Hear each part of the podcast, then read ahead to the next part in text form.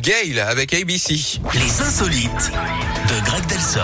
Et juste avant une voix, mais habituée hein, de vos oreilles. Il est là tous les jours avec moi entre 10h et midi et quel plaisir de l'accueillir pour les insolites. Maintenant c'est euh, notre Greg. Bonjour Greg, on va où pour les insolites? On va à Londres Yannick avec Oui. cette blague que certains euh, trouveront de très mauvais goût. Un homme a voulu surprendre son collègue récemment.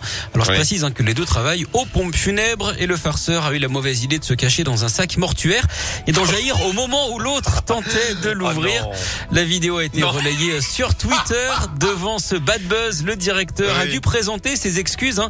Ce qu'il redoute évidemment, c'est la faillite rapide, la fameuse fermeture éclair, comme on dit dans les magasins de vêtements.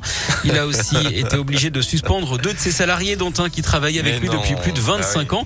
Alors pourtant, les internautes n'ont pas l'air plus choqués que ça. hein. Plusieurs estiment que c'est même plutôt positif si ça leur permet de faire ce métier difficile avec un peu plus de légèreté. D'ailleurs, euh, en parlant de ça, connaissez-vous le point commun, Yannick, entre un élagueur et un Oh, pff, je sais pas, pas du tout. Elle est nulle, hein, je vous préviens. Ouais. Les bah deux oui. travaillent dans les marbres. D'accord. Voilà. À demain Oui, Voilà. je vous l'ai prévenu. Bon, vous savez ce que ça sent là? Ça sent pas le sapin, hein, non pas du tout. Ça sent la croûte dorée, feta et tomate. C'est ce que je vous présente là dans le plat du jour. C'est dans quelques secondes. Régalez-vous avec nous dans un instant, les amis. En attendant vos tubes préférés, de retour comme promis. Voilà ABC.